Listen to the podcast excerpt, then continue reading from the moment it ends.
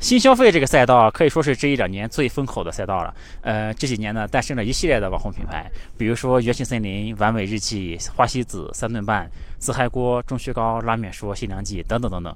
这里面呢，估值几十个亿、上百亿的，可以说不胜呃数不胜数啊。这个赛道呢，我一直挺有兴趣的，一直呢也想进去玩。但是呢，这个赛道难度非常的高，呃，我有做一点投资，但是自己呢一直还没敢进场去玩啊。今天就和大家分享一下我对于新消费的理解，就新消费为什么火，新消费的机会。在哪里创业呢？应该怎么做？嗯，还有就是为什么前面我说新消费的创业很难？今天呢是可以说是临时起意录这个视频，但这个消费品我确实思考过很多。今天给大家讲的呢不是某个具体的品牌，而是对整个行业的思考吧。这个其实是很难做的。呃，很多结论呢说出来很简单，但这些结论的背后都有着深度的研究和思考吧。呃，但是呢讲的也不一定对啊。如果有讲错的呢，欢迎消费品的投资人、创业者、从业者啊给我指正和交流啊。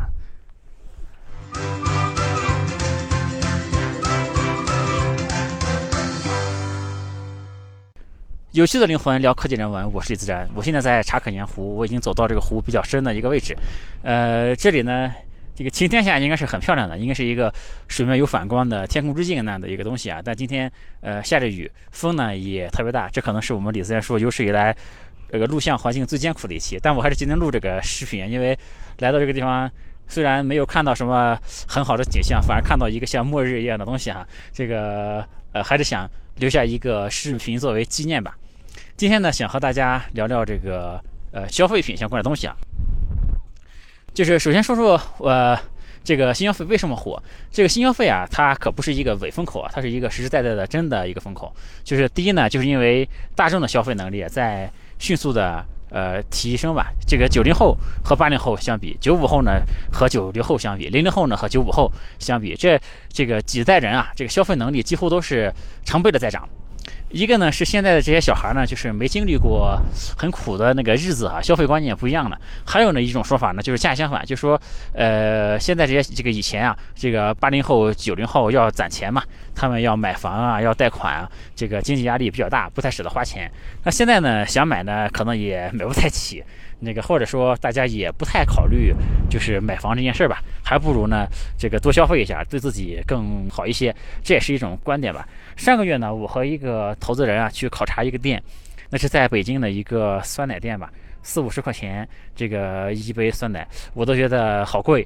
但是在考察的时候呢，这个我们是一个非黄金时段吧，下午三点多钟，在这个商场里面买的人络绎不绝，可以说。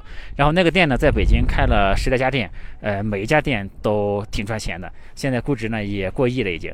呃，总之呢，就是你的东西大家只要是喜欢呀，这个价格不是问题。现在呢，其实不用太担心大家买不起的这个问题。一方面呢是大家的消费能力在提高啊，另一方面就是这个新的消费需求也在出来。现在的人呢有了一些新的消费需求，比如说这个健康管理的需求、颜值管理的需求、体重管理的需求，对吧？这等等新的需求呢是那些老品牌所没法满足的吧？比如说以前这个吃，呃，吃饱，对吧？这个第一步，然后呢好吃就完了。那现在呢还要吃的健康，还要吃的美容，是吧？吃的无糖。呃，这些都是传统品牌很难去照顾到的这个这些这些点，这个而且呢，这些传统的这个品牌啊都在老化嘛，它就给了新品牌巨大的这个发挥的空间嘛。这里面新品牌有这个产品迭代的空间，对吧？打造品牌的空间，产品功能上创新的空间，还有哪怕是做包装、做营销，在这个传播上面，对吧？其实都给这个新品牌有很大的发挥的空间。呃，第三呢，就是中国的经济啊，现在也在高速发展嘛。这国外呢，我们看国外这个消费品的品牌可以说是数不胜数，像可乐呀、百事啊，对吧？雀巢、红牛、宝洁等等，就国外的这些厉害的消费品牌，简直不要太多，对吧？但中国的消费品牌呢是比较缺位的，现在就是这个，但是中国现在已经是世界上最大的快消品的。这样的一个一个一个一个消费国呀，这个从这个大趋势上来看呢，说这个中国如果很牛逼的话，不可能长不出一些牛逼的消费品的品牌出来。这中国呢，已经到了一个产生国际消费大品牌的这么一个时间点，对吧？这也是一个相对业界比较有共识的一个事儿。我擦一下这个镜头啊，镜头有点雨。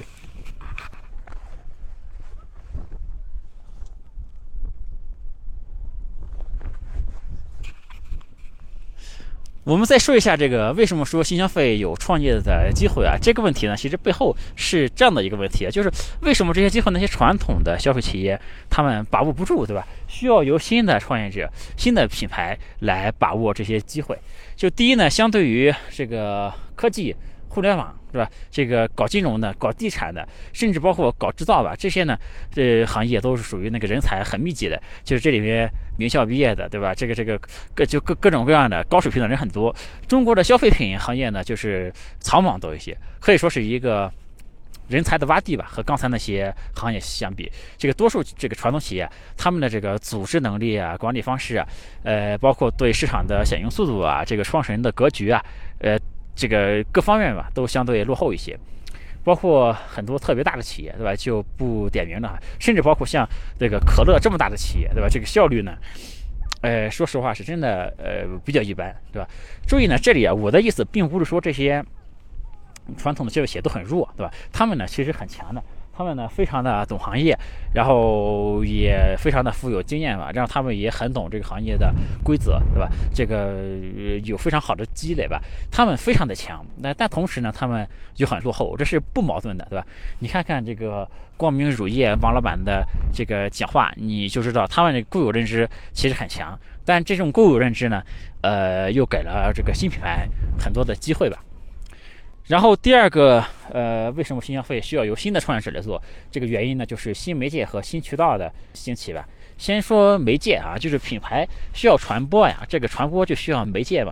其实媒介对品牌的这个作用是超过了绝大多数人的想象的吧。它甚至我觉得这个媒介对品牌来说是起到这个决定性作用的一个事。这个很多品牌呢，它其实都是吃了媒介的红利吧。大家想想，第一批。在这个央视投广告的企业，那么当时还有什么标王什么的，对吧？这个一下子就把品牌这个做起来了，对吧？就等于吃到这块这个新的这个全国传播媒介的这个红利嘛。但这个红利早就没有了，对吧？那这些年呢，很多新的媒介又出现了啊，从这个。爱优腾到这个快抖 B，对吧？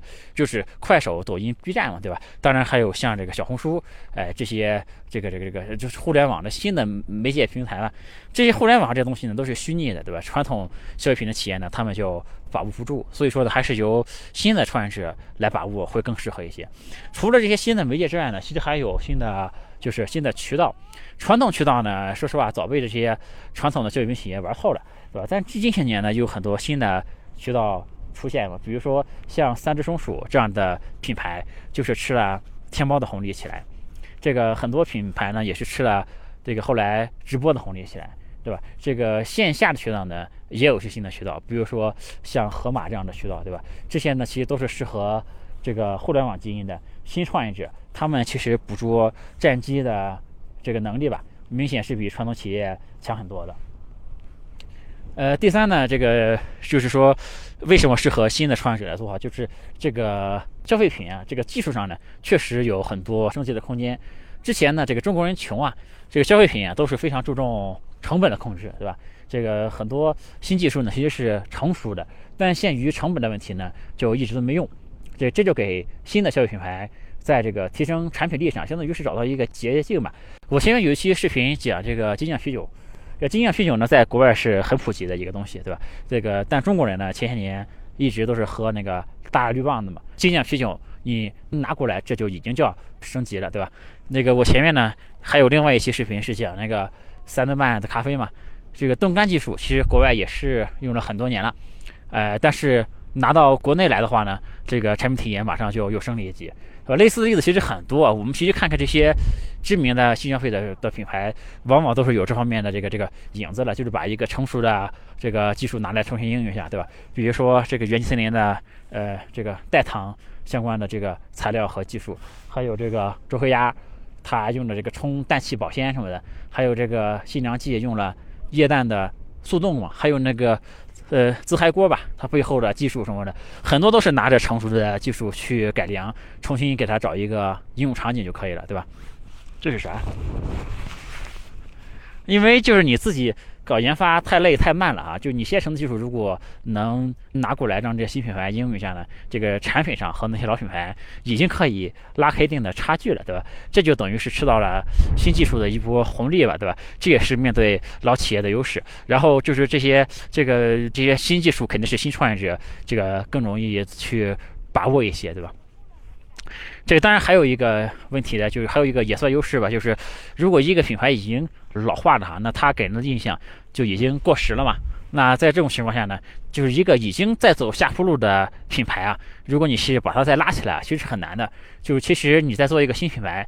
往往会比拯救一个已经下沉的老品牌呢，会更容易一些。那有人可能说，像李宁这样的一天这个没落的老品牌，不是也要起来了吗？那这个是非常非常少的一个案例哈。这个李宁很牛逼的，这个这是极少数的一个一个一个案例。但这个对于多数的这个品牌老化之后的这个东西来说，这个很难再次把它拉起来的。所以我前面说的这些呢，就是这个。做新消费的创业者，呃，他面对那些老企业嘛，就有一些这个优势，对吧？但是呢，呃，创业，呃，创建一个品牌，做新消费呢，是一件非常非常难的事，是吧？我在这个视频开头也说这个话，这个事非常非常难。所以说，即便像我这么自负的人，对吧？这个也暂时没敢下手去搞这个事儿。就为什么说创建一个品牌做新消费创业很难，对吧？这个我也说一下我的看法。这个我大概想想呢，有这么几个原因哈。这个第一个呢，首先啊。这个消费品这个行业啊，是很难快速能学习的一个行业。就比如说，如果你研究一个互联网企业，研究一个互联网产品的话，你网上资料一搜，就有很多的资料能看嘛。然后你把它的那个产品，比如说如果是个 app 的话，你把它下载下来看一看，数据查一查，对吧？这个内行的人，比如就比如说像我这样的吧，你我拿过一个竞品了之后看几眼，大概就知道这个竞品的这个做法做的怎么样，对吧？很容易能看得出来。但消费品这个事儿啊，是那个比较难能了解到的哈。就有一次，我和一个大佬聊天嘛，他跟我说有个消费品企业，这个挺厉害的，叫飞鹤啊，这个也是中国很有名的一个一个一个品牌。他说你可以学习一下。然后我就到网上这个找了一下哈，没找到什么很深度的资料。就我就问这个飞鹤它厉害在哪儿呢？对吧？就是，然后他就说呢，就是说你得进去看，你得进到这个飞鹤看，你才能知道他那个这个厉害在什么地方。你至少能得到他的这个经销商大会上看，对吧？你才能知道他这个这个品牌厉害在那什么地儿，对吧？但这个门槛呢已经很高了，对吧？这个普通人呢就很难窥得门径嘛，对吧？这就不是像前面我说这个搞纯互联网，你到网上去随便找一点资料，分析一下数据，看看产品啊，就能看得出来的。而且呢，这些消费品企业。他们的做法呢，你也很难呃去了解它。比如说，这个某个地方有个呃饮料品牌吧，这个有一年他们的做法是什么呢？就有一年，在这个大年三十的晚上啊，他们这个团队的人就疯狂出击嘛，把这个全市的这个主干道上都挂满了这个横幅，说某某饮品祝全市市民哎新春快乐。然后呢，大年初一早，就趁这个城管还没上班的时候啊，就把所有的横幅都收回来了。这个一夜之间呢，这个全市人民呢就都知道了这个品牌，是吧？这个品牌呢，现在这一年能赚几个亿吧？这是一个地方的一个小品牌，算是。这个案例呢，你在网上找呢，也是几乎就是找不到资料的，对吧？他这种自营销的方式呢，对于互联网人来说，呃，也是挺匪夷所思的，对吧？然后你别说这些品牌的做法。这个很难去了解哈，这个甚至很多品牌啊，它已经做到了很强的一个程度啊，呃，这个网上也没什么资料的。比如说互联网人一提咖啡，大家就想到三顿半嘛，对吧？但其实呢，还有一个品牌，就是主打下沉市场了，它销量非常的大，而且很多这个宾馆里面供应咖啡嘛，都是那个品牌。他们的策略呢，就是价格比那个雀巢速溶咖啡便宜一点点，然后呢，品质好那么一点点，然后就。那个闷声发财不算是，就是也不做什么很大的宣传什么的，所以说一二线的城市几乎没人听过，是吧？然后甚至呢，我问了几个投消费的投资人，都没听过那个，都没听过这个品牌，是吧？就是如果你创业的话，对你的竞争对手厉害之处了解很少，对吧？对对手的打法了解的非常少，甚至呢，你连对手在哪都不知道，对吧？你说这个创业是不是就会比较难做？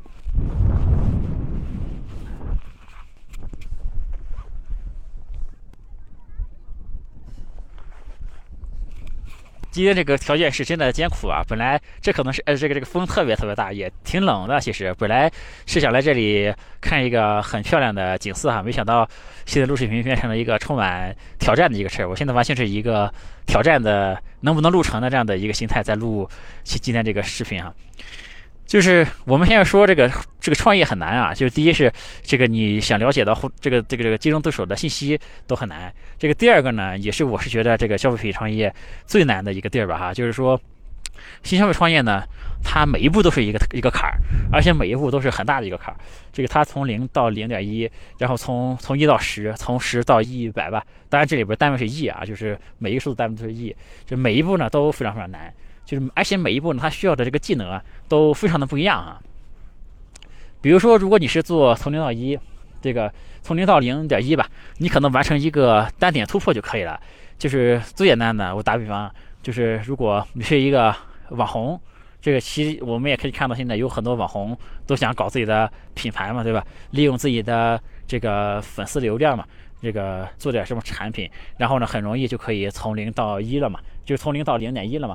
但是你从零到零点一之后，接下来怎么办呢？对吧？就后面你怎么从零点一再往上突破呢？就是，呃，你之前的那个优势，你的粉丝什么的，对你再往后突破呢，就没什么用，对吧？就是一点用都没有。然后这所以说，他每走一步呢，都是一个很大的坎儿，而且呢，这些坎儿之间啊。这个需要能力特别不一样。这个中国呢，有现在有大量的新消费的这个品牌啊，包括我现在说到一些很知名的一些品牌吧，就看上去很光鲜嘛，但其实很多都卡在比如说十这一层，对吧？这个一个品牌，它搞一年搞个五个亿、十个亿这样子，就是靠在线上把这个品牌给做起来嘛。但是你做到了五，做到了十，怎么才能做到一百呢？对吧？这时候呢，就他对你的能力就提出了新的要求，你就要去拓品类，就就要去做这个线下嘛。但是这个做线下这个需要的技能和做线上是完完全全不一样的这个两套东西，对吧？你比如说你的这个做线下的话，你的产品品质好，它可能没有用，就是人家在货架的位置比你更好一点。你就卖不过他，对吧？这个你的这个我们在线上往往讲究这个产品的外观要设计的多么漂亮，怎么样，对吧？但是你在线下去卖的时候，就大家对价格很敏感，这个而且或者说人家在产品上挂上一个小小的赠品什么的，你你就是卖不过他。这里面就线下学问很多，太多了，就是和线上完全不是一回事儿。就而且我在这个了解了一些之后呢，就说实话呢，我感觉怕怕的啊，就是说新手很难搞定感觉。所以说，这个新消费，呃，这个创业啊，它每一步都是一个这个荆棘密布的一个事儿。那你说，比如说我做个小而美行不行，对吧？我做到五，做到十，我就不往上突破了，行不行？当然可以，但是他很多创始人不甘心啊，这个投资人也不甘心这个事儿。那个中薛，嗯，就是有一个这个做雪糕的品牌，对吧？这个怎么说？他就想做出更大的成绩嘛，那又就突破不了这个结界，那就很痛苦，对吧？然后这个新消费创业。第三个难的地方就是，这个对创始人的要求也非常高。就是首先，新新消费创业，它投入往往是非常大的。呃，研发产品，这个生产出来，这个渠道宣传，呃，这个整个吧，这个加起来费用特别特别大。我曾经呢想做的一个品类，呃，这个这个你算一下，它投入的话呢要几千万才行。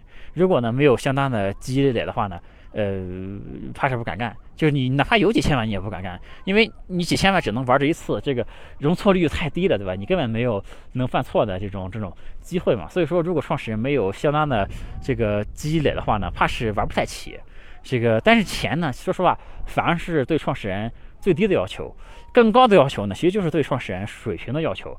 就现在这个消费创业正当风口嘛，这个已经这个这个这个卷起来了啊，就是搞的人多嘛。这个创始人他已经不是说你某方面能力强就可以，哎，他是说你已经到了一个全方位的拼这个这个这个这个综合能力的这样的一个阶段了，你哪方面能力都不能差。那需要什么能力呢？呃，我重点可以从我想想三个方面说，就是从这个第一是产品，第二是营销，第三是供应链吧。这个首首先我们说产品啊，你怎么才能研发出用户需要的、用户喜欢的产品出来呢？就是我们做互联网呢，说实话，嗯，比较简单，就因为互联网产品啊，这个需求啊是相对固定的一个事儿。就比如说，大多数人他都需要娱乐，对吧？大多数人都需要打车，都需要点外卖，这个想都不用想，对吧？这个而且呢，互联网需求呢，这个互联网的这个这个产品呢，它有一个特点是可以可以做一些非常小众的需求的。比如说，你做一个产品，这个产品呢，一千个人里才有一个人用。嗯，那可以啊，因为中国这个上网人口数，这个基数大着呢，对吧？你一千个人有一个人用就可以了。但是如果你做的是一个那个饮料的话，比如说，对吧？你一千个人里才有一个人爱喝，那你还玩个毛啊，对吧？那你能做吗？你没法做了。那如果你想做出大众都爱喝的饮料来，你这个这个怎么做呢？就是你怎么才能保证你做的东西大家都爱喝呢？这很多创始人他很屌啊，他自己去那个调试那个这个这产品什么的。就创始人当然应该去自己试自己的的这个产品，自己去调，这个没什么问题。但是就如果说就以创始人的口味为准呢，那就很危险，而且或者说呢，他是一个有点傻逼的一个事儿，对吧？就是你怎么保证你爱喝东西，就是其他人都爱喝呢，对吧？就他没法，这个他是很玄学的一个东西。就是有个中粮的朋友跟我说啊。就是他说他们做实验是吧？做实验呢，就是他们会在这个这个全国各地啊，他是找非常多的人，然后就是全国各地东西南北各种各样的人都有，然后呢非常严苛的这个条件下就搞盲测嘛，然后才能判断这样的一就是一个新的口味是不是在全国范围内大家都能接受。即便是这样做了呢，这个产就是你做了这样的实验，产品出来之后啊，你发现，大众一样可能呃是不喜欢的。这个，而且呢，这种测试呢，成本特别高，这绝对不是一般创业者能够承担得起的，对吧？所以说，我们其实想仔细想想啊，就单产品这一步啊，就没这么简单。这不是一个有情怀，或者是你的不惜成本多花的钱就能做好的一个事儿。这如果你做出来东西呢，这个市场不认可的话呢，那这是个你的钱就都搭进去了，对吧？那你的钱能够你玩几次呢，对吧？我们再说营销哈，这个。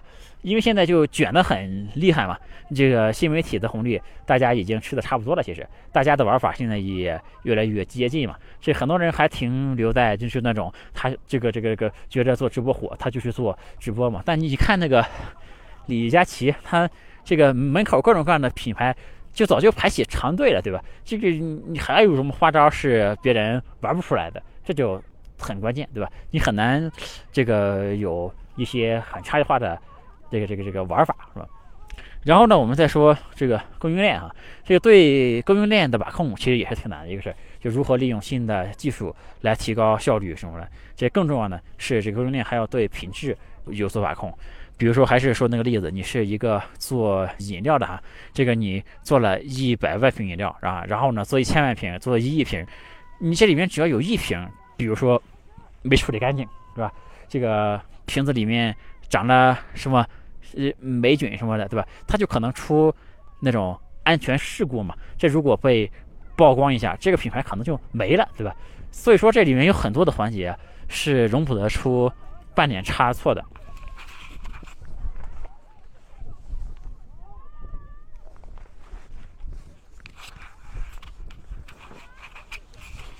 所以说，这个做新消费的创始人真的是挺挺难的。这个这里面很多创始人都有着很多年、很多年的积累吧。比如说，那个前我们前面说那个做三只松鼠啊，三只松鼠的那个创始人，创业前卖坚果都卖了十四年了，对吧？这很多现在很多创业者做新消费，这个他之前没干过啊，他就是以前做过几年互联网嘛，然后就自信满满。这个呢，在我看来，其实都是属于没有什么敬畏之心的哈。不过话说回来呢，我们也没法要求一个创始人什么都强，对吧？你一个创始人说他做产品也强，做设计也强，做营销也强，这做供应链也强，做渠道也强，这个是不可能的哈。这个所以是事情的关键呢，在我看来就变成了，就是你要组一个很强的一个 team，对吧？你要组一个团队嘛。但这个事呢，他就是怎么说呢？就是你想当韩信很难的话，可能当当刘邦是更难的一个事，对吧？呃。我们再说下一个话题啊，就我们话说回来呢，就是说虽然很难啊，但是消费这个赛道我还是很长期的看好啊，因为这个视频开头也说了，这个新消费呢，它绝对不是一个伪需求啊，它是一个真实的、很真实的一个风口啊。这个呃，它这个这个行业发展的逻辑呢，大概我觉得是这样的，就是首先呢，一个是从红利的这个角度来看，能吃红利的产品呢，肯定是先受到追捧嘛。比如说像这个完美日记，对吧？因为它是这个最容易通过短视频。来展现的，对吧？它其实就相当于完整的吃到了这个短视频的红利，对吧？它就很容易受到追捧嘛。再比如像那个呃前面说那个三只松鼠吧，它是吃到了天猫的红利，对吧？还有的就是还其实后面呢还会有有很多新的平台嘛，因为新的平台也是不停在出来，对吧？有很多新的平台可以供挖掘吧。比如说国内的 B 站就是一个可能还能再挖掘下的一个平台，比如说国外的 TikTok，对吧？也是可以的。然后另外一个逻辑呢，就是从消费者的这个这个这个角度来看，那第一波起来的呢，肯定那些那个能上瘾的产品、有依赖的产品，那肯定是先受到追捧的第一波。这就是为什么这个咖啡这么火，对吧？为什么电子烟这么火？为什么这个去年一下子出来这么多搞这个低度酒创业的，对吧？因为这些这个这些东西它这个这个上瘾啊，它有依赖嘛，它这个复购率就高。呃，还有糖，糖其实也是有依赖的一个东西。这个资本啊，还有很多这个优秀的创业者，他创业的时候肯定都会优先选择一个更好的这个赛道，对吧？当这个赛道被这个占满之后呢，呃，才轮到的那些复购率可能没这么高的一些。那个产品对吧？但是人们的生活的升级，其实方方面面都需要升级。这个过程呢，会持续过程非常久，就未来的可能五年、十年吧，这个都会呃一直有机会吧。它就是一个赛道一个赛道的，就是轮着这么来嘛，对吧？这后面的赛道呢，比前面呢，它也不一定差，它可能就是更慢一些，对吧？那前面大家肯定是先做那些更快的，就比如说那些最能借助平台红利的产品，或者说那些就是能上瘾的产品什么的，对吧？那这样这个逻辑是这样的。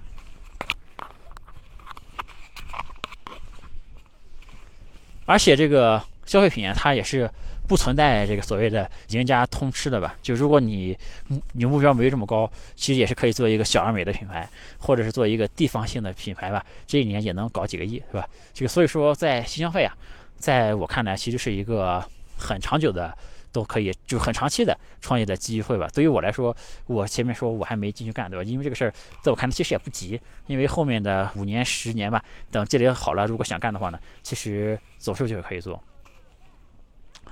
然后前面说这个新消费这个事儿，它创业很难嘛，就是有没有什么创业者能突围的方向呢？我个人呢是有这么几个考虑啊。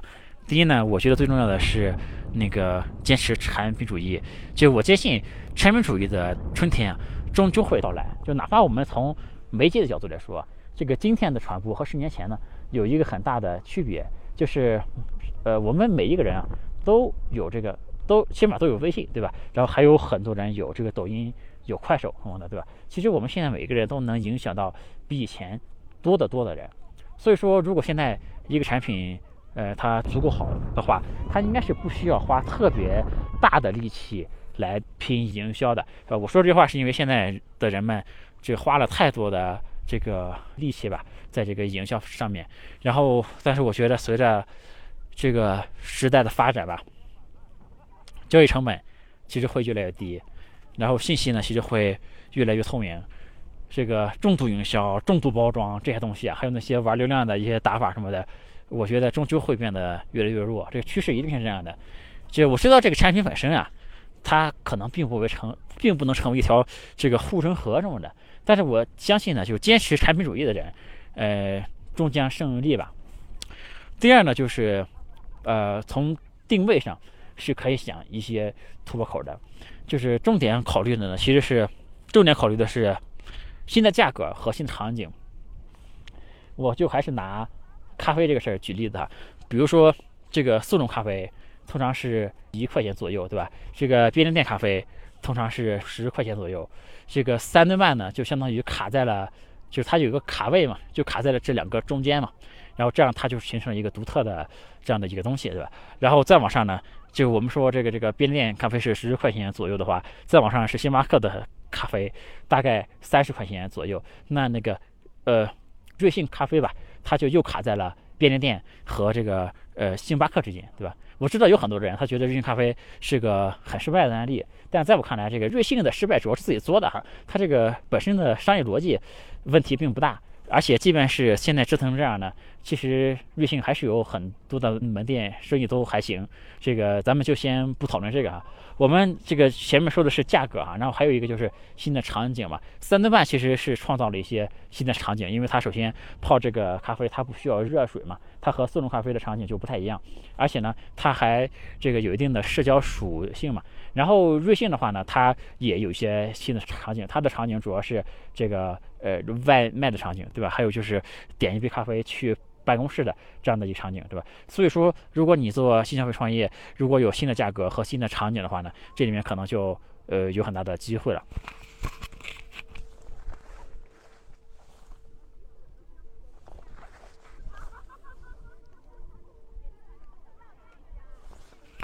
呃，然后呢，还有一种就是更难，嗯，但可能也是更厉害的一种方式吧，就是直接创造一个。新的品类出来，就我有一个非常欣赏的产品，就是自嗨锅。我自己呢，有的时候也吃，它就特别适合一个人的时候，呃，哎，就是吃，哎，就是一个人吃火锅嘛，对吧？或者是吃一个能这个这个这个也不用花什么花多少时间就能吃上这一个这个呃比较热的、比较好吃的饭，对吧？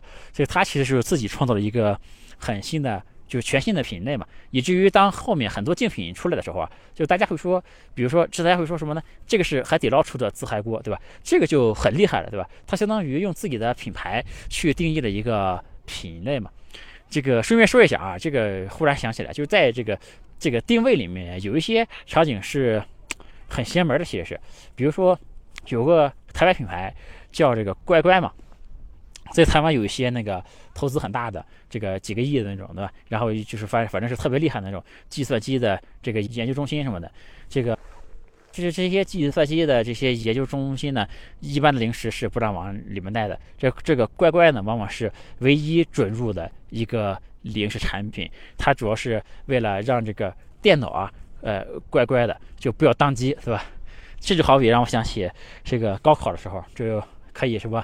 就是里面穿一个紫色的内裤，外面呢穿旗袍，然后手里呢再拿一个向日葵，这就叫子弟能行，旗开得胜，一举夺魁，对吧？也说实话，这个思路里面虽然怪啊，但可能也存在一些机会的吧。嗯，第三个能突围的机会呢，可能就是说对媒介的。更深入的把握吧，尤其是内容创意的能力，还有讲故事能力。就有很多很有名的品牌啊，他们其实在新媒体上砸了很多的钱，但其实呢还是比较粗放一些的，就是靠投放什么的。那自己的这个内容呢，其实非常的一般。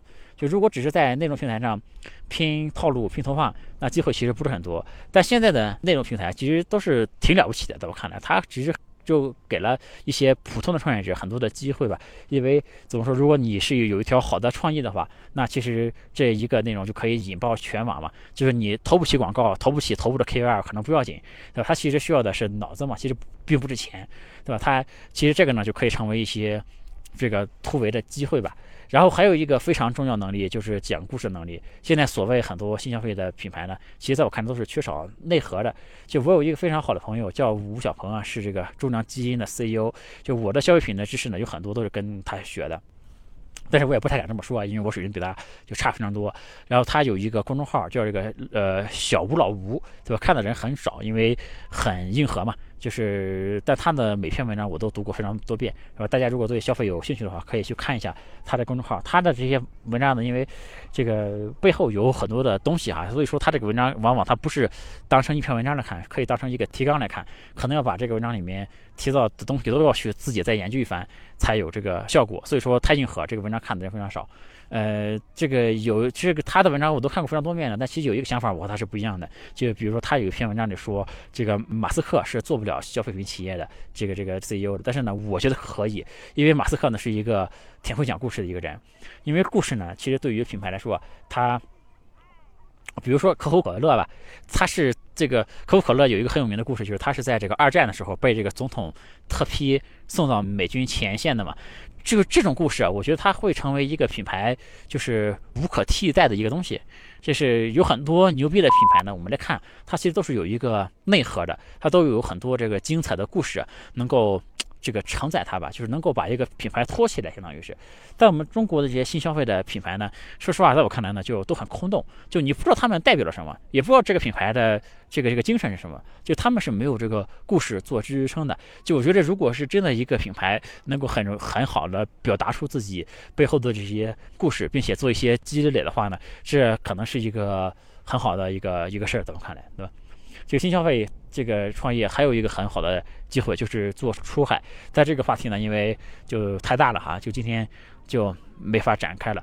今天呢，时间所限啊，已经聊了很久了，我看着就，但是呢，还是有很多东西没有聊到啊，因为消费确实是一个特别特别大的一个话题。比如说我们今天餐饮啊、线下店这些东西都没有聊，对吧？这个而且呢，还有很多厉害企业家也都没有聊。比如说这个唐宾森吧，我其实是挺佩服他的。就在这个传统的做消费的视角来看呢，他很多做法这个离经叛道的都是，但是呢，确实也代表了新生代的这种新消费的企业家对这种传统旧秩序的挑战吧。另外呢，本来其实也想想，也就也想再聊一下这个投资的哈。现在 VC 的这个模式呢，其实说实话，我是有一点点这个怀疑的，就投入新消费这一块，因为有些新消费呢，它这个估值啊。明显是太高了，已经就高的有点离谱啊，在我看来。另一方面呢，就之前大家投一些就是带红利的项目还行，是吧？这个投比如说那些明显的沾到平台或者是媒介红利的项目，或者是投一些那种那个做那些上瘾产品的项目还行，因为这些产品呢，相对来说它踩到了红利什么的嘛，发展速度会比较快。但是未来呢？我觉得更多的消费品企业，它速度可能没这么快，对吧？当这些这个这个这个上瘾产品啊什么的被做完之后啊，更多的消费品企业可能需要十五年甚至二十年、三十年的时间才能这个开发结果，才能做成一个怎么说很伟大的品牌吧？那这这这这这个东西，这个现在的 VC 模式，呃，能不能投是不好说的。所以说，我觉得未来呢可能会有新的，就是品牌孵化的投资模式。呃，出现了消费这个事儿呢，就是我思考过很多啊，这个思考的深度肯定是超过了非常多的人。这个我相信，这个这个视频呢，也是你能在这个视频上看到的这个比较深入的一个做消费的视频了吧？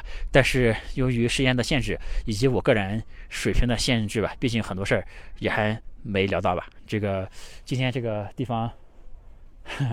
能录完这个视频，我觉得像完成了一个挑战一样的啊，就是条件很艰苦，而且在高原上或多或少感觉好像这个氧气有点少啊。就今天就和大家先聊到这个地儿哈，就是有些灵魂聊科技人文，我是李自然，我们今天新消费聊到这里，我们下次再见，拜拜。